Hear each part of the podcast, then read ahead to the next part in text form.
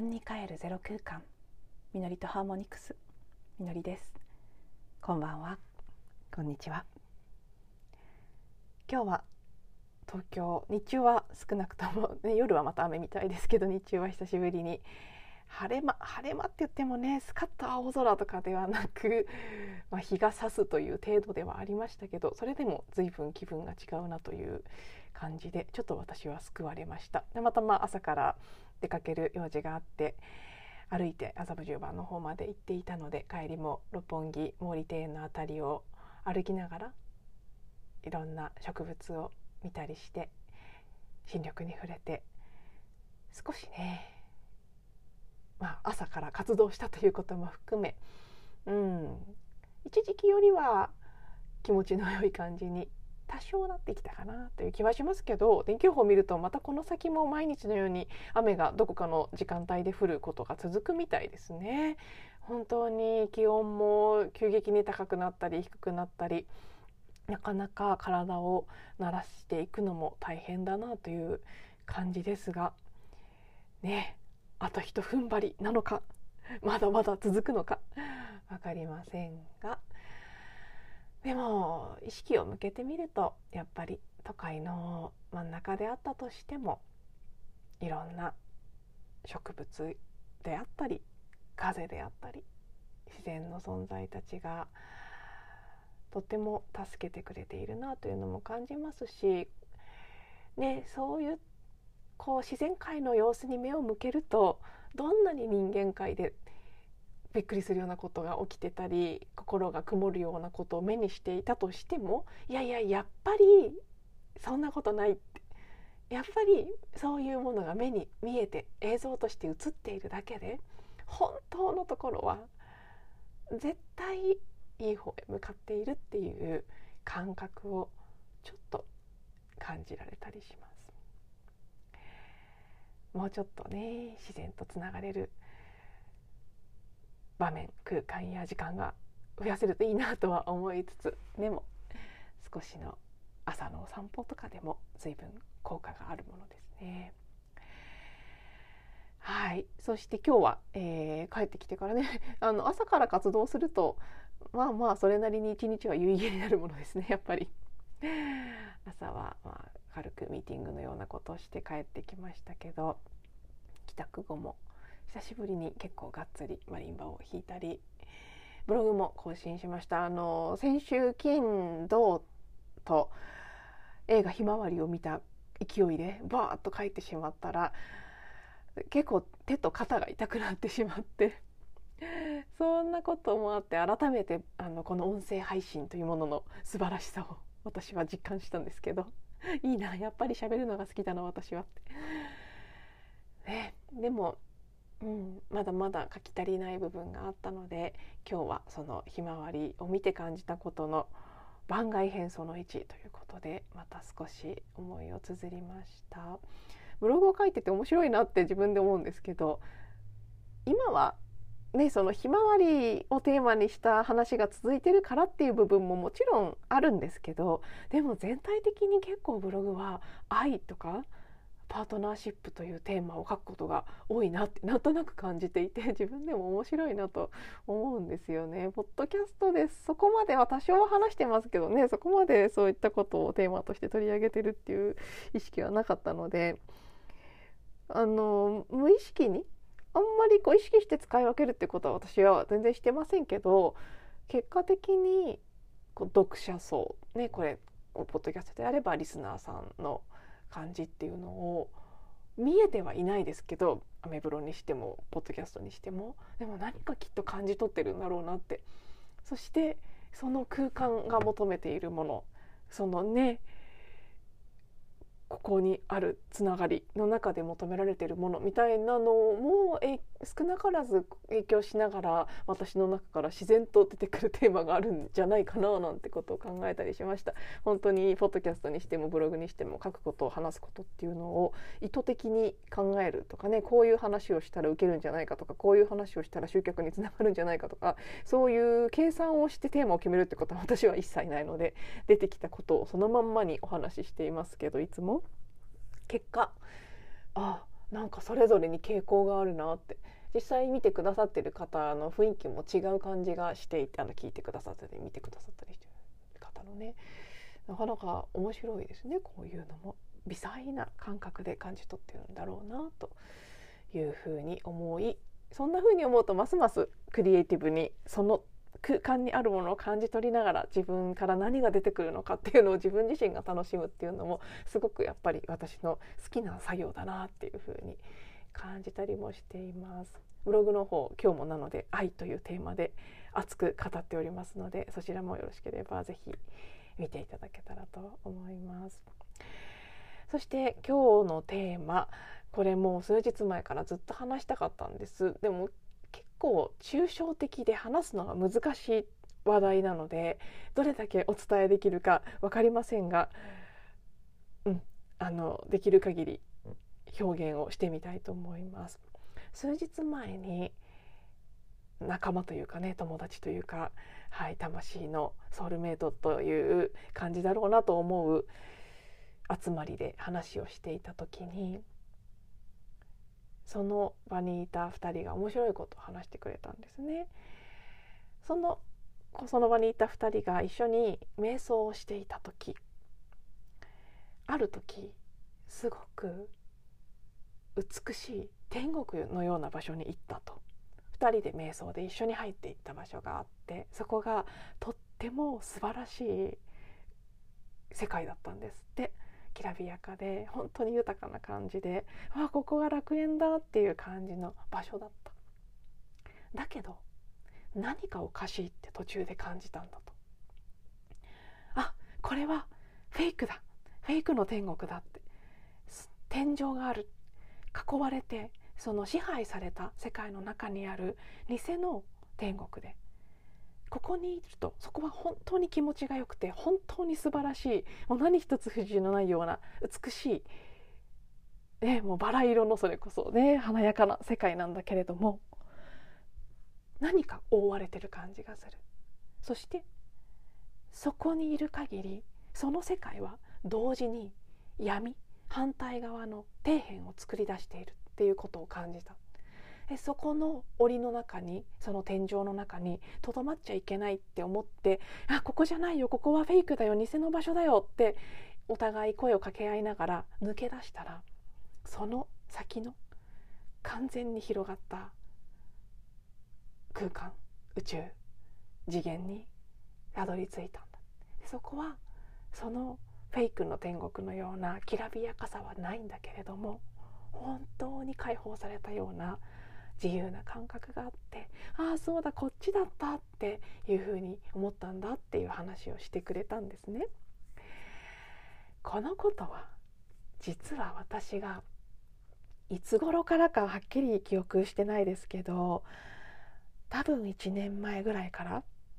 ずっと私も思ってきたことなんです。それは私自身はいつもお世話になってる方とのセッションの中で彼女が言ってくれてそれに気づかせてくれた。でも聞いた時私もはっきり分かったんです。そうなんだって。なのでそのねこの前話してくれた2人が瞑想の中で体験したようなことを私も別の場で別の人と会話を通して共有してた。その話がすごくつながって本当に同じもの見てると思って私の中ではとても面白かったしすごくこう確信にもつながったやっぱりそうだって思ったんです。これはポッドキャストの中でもうん随分前にカジノの構造っていう例えを使ってこの世界の仕組みについてお話ししたエピソードがあるんですけどそこで語ってることとも近いものがあります。私たち日常の中で今のところの世界の中でおそらく90どんなに少なく見積もっても99%ぐらいの人たちはその今回友達が話してくれたようなフェイクのエセ天国そこがゴールだと思っている。スピリチュアルなことを言っている。かなり例えば有名な方とかね。あいわゆるそのスピリチュアル界のグル的な存在になっているような方たちですらですらというかほどそこをゴールだと思っている。でも実はそこには天井があってそれすらも支配なんですね。私たちは普段、うん、例えばセッションであったり講座であったり受ける時ってほとんどの人は成功している人の成功法則を知りたくて受けに行ったりすると思います。でも実は大々的に成功している人ほどその全部が大々的に成功している人が全てとは言ってないですよ。だけど多くの場合そういうケースほど実はその、まあ、私がカジノの例えに、ね、例えを出した通りなんですけどカジノという舞台の中で。カジノを経営している人たちという支配している人たちがいてコントロールしている人たちがいて。その土台の仕組みの上でそのカジノの屋根の下でミリオネアみたいになる。ねもう大当たりして急に一瞬にしてお金持ちになってすごいきらびやかな人生を生きる人と全財産を吸ってしまってクソってなる人とが生まれている。ただそれだけのことなんです。今の社会も実はそうカジノみたいなものなんです。YouTube とかかなり分かりやすいなと思って見ているんですけど、まあ、これも全員じゃないですよ。あの何万人ってフォロワーさんがいてもう完全に純粋なところからねもうほんとソース源とつながってシェアをしている人たちもいます。実際います。私も何人か数えることができますけど。でも結構まあよく見るケースはその仕組みの中で大当たりするそのカジノの大当たりに当たる該当するものが YouTube 上で起きてそれで大変有名になって成功してでそれこそがそのスピリチュアルな力を使った引き寄せとかを使った具現化の法則を使った成功なんだそしてこのやり方をすれば素晴らしい人生を生きていけるんだっていうことを発信してさらに有名になったりお金持ちになったりしている人たちもいるんですね。でもその中にはそう天井からは出ていないし出ていないことに気が付いていない人たちも実はいっぱいいる。その仕組みにはまってしまうとそうその天井がある中では頑張れば同じやり方をすればもしかしたらトップに行けることもある。でもそれはカジノみたいなものなので本当にルーレットが当たったらっていうレベルなんですよ。だけどそうなることもできる。でもその友達たちが瞑想をしていて突き抜けた先にあったような無限の自由な空間には本当の自由とか本当の解放とか覚醒っていうものにはそこにいてそれに気づかないでそれその成功がゴールだと思ってる限りは抜け出せない。もちろんそう思ってる人が次の瞬間気が付いて突き抜けるってことはありえますよ。でもそこに気が付かないでああこんなバラ色のこんなに素晴らしい成功体験ができてる。それは私がスピリチュアル的に目覚めているからであってもうそれで完璧なんだと思ってしまったらその先にはいけなくなるっていうリスクがある。なので本当に突き抜けたいと思って魂側がですね決めてきてる人たちの大半は大きくは成功してないです多分今のところ。なぜなら一回成功を手にしてしまうと抜けるのが難しくなるからなんですよね。それでできてるんだって思っちゃいがちなのでさらにその上をまあ忘れてしまいがちもしくは魂がそもそもそこを抜けていくことを意図していないからその手前でうまくいくっていうこともありえると思います。それは悪いことではないですからね。それぞれの人が今回の人生で体験したいことというのがあるので私はなんとなく例えでね例えばそのマンションの素晴らしい高層マンションがあってその中で低層階に住むか最上階に住むか、ね、ペントハウスみたいなところまで行くのか一般的にマンションは割と高層階の方が金額が高かったりしますよね。で1階に1階が一番安いですよね物件って大体。1階に住むのか最上階に住むのかっていうそれがより上の階に住めるようにというのを目指すことをしに来ている人たちももちろんいます。それは悪いことではないです。そして、まあ、そのマンションからは抜け出すんだけれども地球の大気圏の中にとどまるという空が飛べるようになったすごい私たちっていう体験をしに来てる人たちもいるんです。それがね、まあ、その5次元とかいわゆる今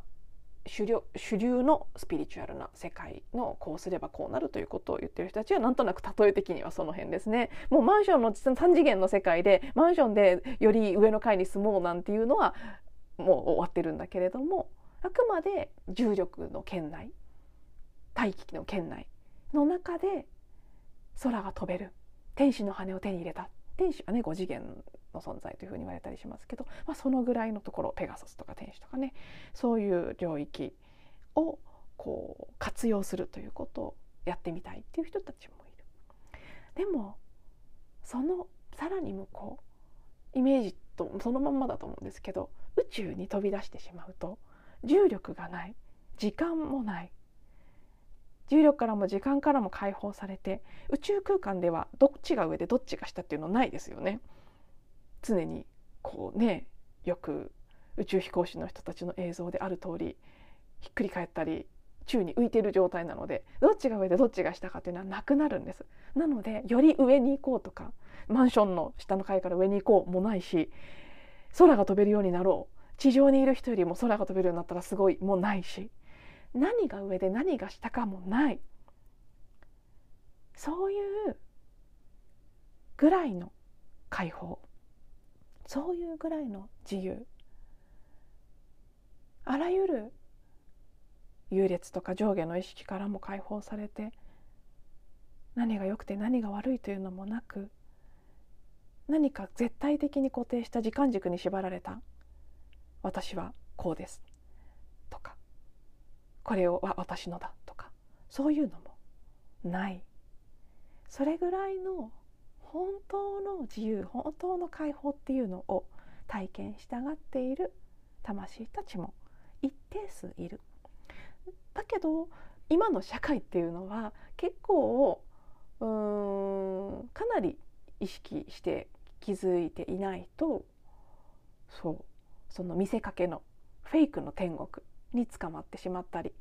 その天国の体験をできなくてもそれを目指すという構図の中にはまってしまったりなのでそのカジノで例えるとお金を使い続ける側ですね。いつかいつか大当たりするかもしれないと思って稼いでそのお金をまたそこに使って稼いでまたそこにお金を使ってっていうことをし続けるっていうことも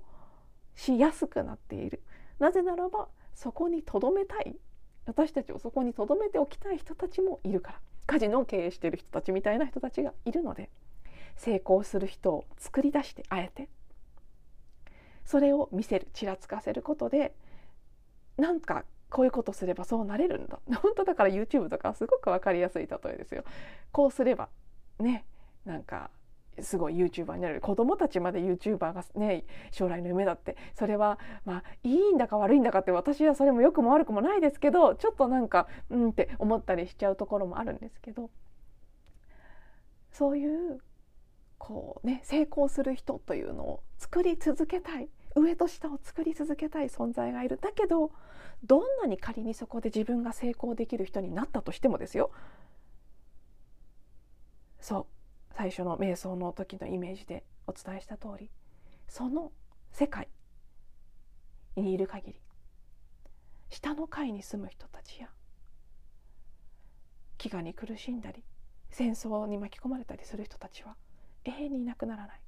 実際戦争があることで一部の人たちが今も実際大金を稼いでいますね。その二極の構図からは抜けることができないです。確かにそこの領域にとどまった方がこの現世的な現世利益というやつですね。お金とか地位名誉成功といった目に見えて分かりやすいものを得るには実はそこにとどまった方がいいんです。宇宙のところまで突き抜けてしまうと上も下もなくなるのでいいも悪いもなくなるので何かに対して頑張るということがもうできなくなりますからいわゆる社会的な一般の3次元で見た時に分かりやすい成功っていうのはないとは言わないですけどあったとしてもそれすら気にしなくなるのであんまりあの目立たなくなります。うまくいってはいるんですけどそして無限の豊かさを受け取ってはいるんですけどそのエッセ天国みたいなきらびやかさは体験できなくなるんですね。だからしがみついちゃう人が多いというのも事実だと思うんですけど。なので、まあ、これもだから本当究極はいい悪いじゃないのでそのエセ天国でもいいからきらびやかを体験したいんだよっていう人たちはそこに居続けることはできるんですけどそれは本当個人の選択なので本人良ければそれでいいと思うんですけどただ本当にっていうところを自分に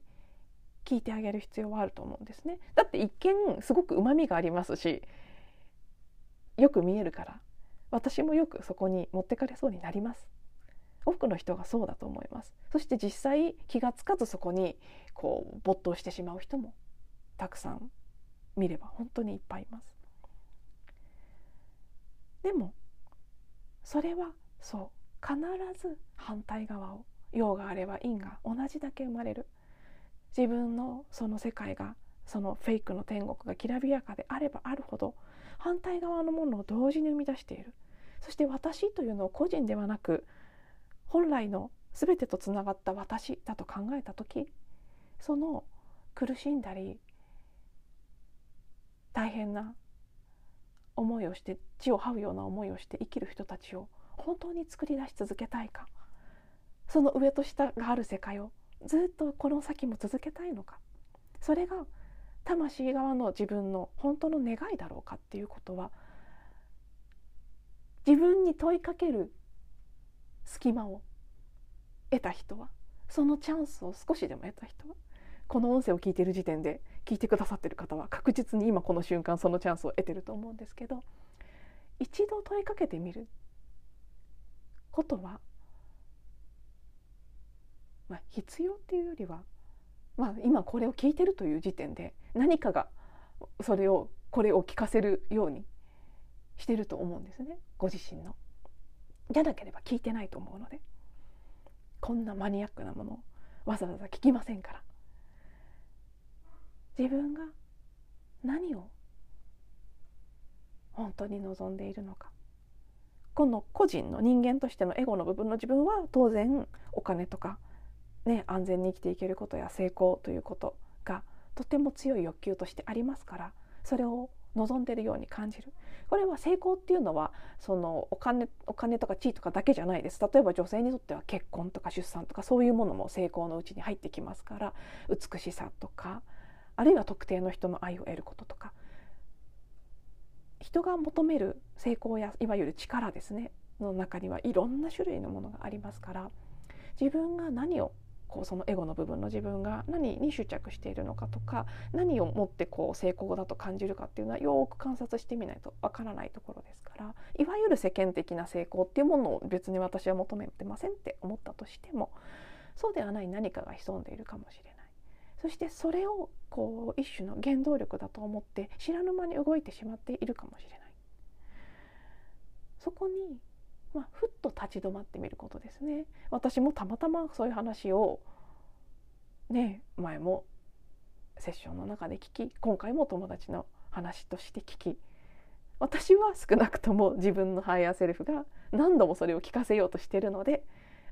なるほど。私が目指す方はあっちですねって。間違えちゃいけませんね。フェイクの天井のある天国じゃありませんね突き抜けた世界。そっちしかありませんって。いうのをたまに確認させてもらえるんですけど私がそれを目指している魂の持ち主だということは私とご縁のある方は何らかそっちを目指している可能性が高いと思うんです。なのでまあ、今日はこんな話をさせていただいてよくわかんないなっていう方はもうスルーしていただいて全然大丈夫です。なんか気になるっていう方はもしくはねすごくわかるっていう方もいらっしゃるでしょうし私がその友達の瞑想の話を聞いてあそれ私も思ってたって思うような感じでねそうそうっていう方もいらっしゃればなんとなくもやっと気になるっていう方もいらっしゃるかもしれないそのもやっとすごく大事なので頭で分かろうとしなくていいのでちょっとただただ感じてみてください。なんか気になるな。中身はよくわからないけど気になるな。とか。それでも全然 OK です。でもうね別に全然本当に何でも引っかかんないし何にも気にならないっていう方はもうそのままただのお話として聞いて終わりにしていただければいいと思いますが。はい。今日はねとても抽象度の高い話ではありますがもしかしたら私が一番今大事だと思っていることかもしれません。それぐらい天井のある方に持ってかれやすいものも出てきています。でもそれが何を生み出すのか同時にっていうのは社会を見ていればわかる。だからこそこの数日お伝えしていた通りこれも私たちの中にある記憶だというのは本当にそうだと思うんですね。上と下作り続けてきた。そのどちらかにこの輪廻転生の中で何回も生まれ変わってきた。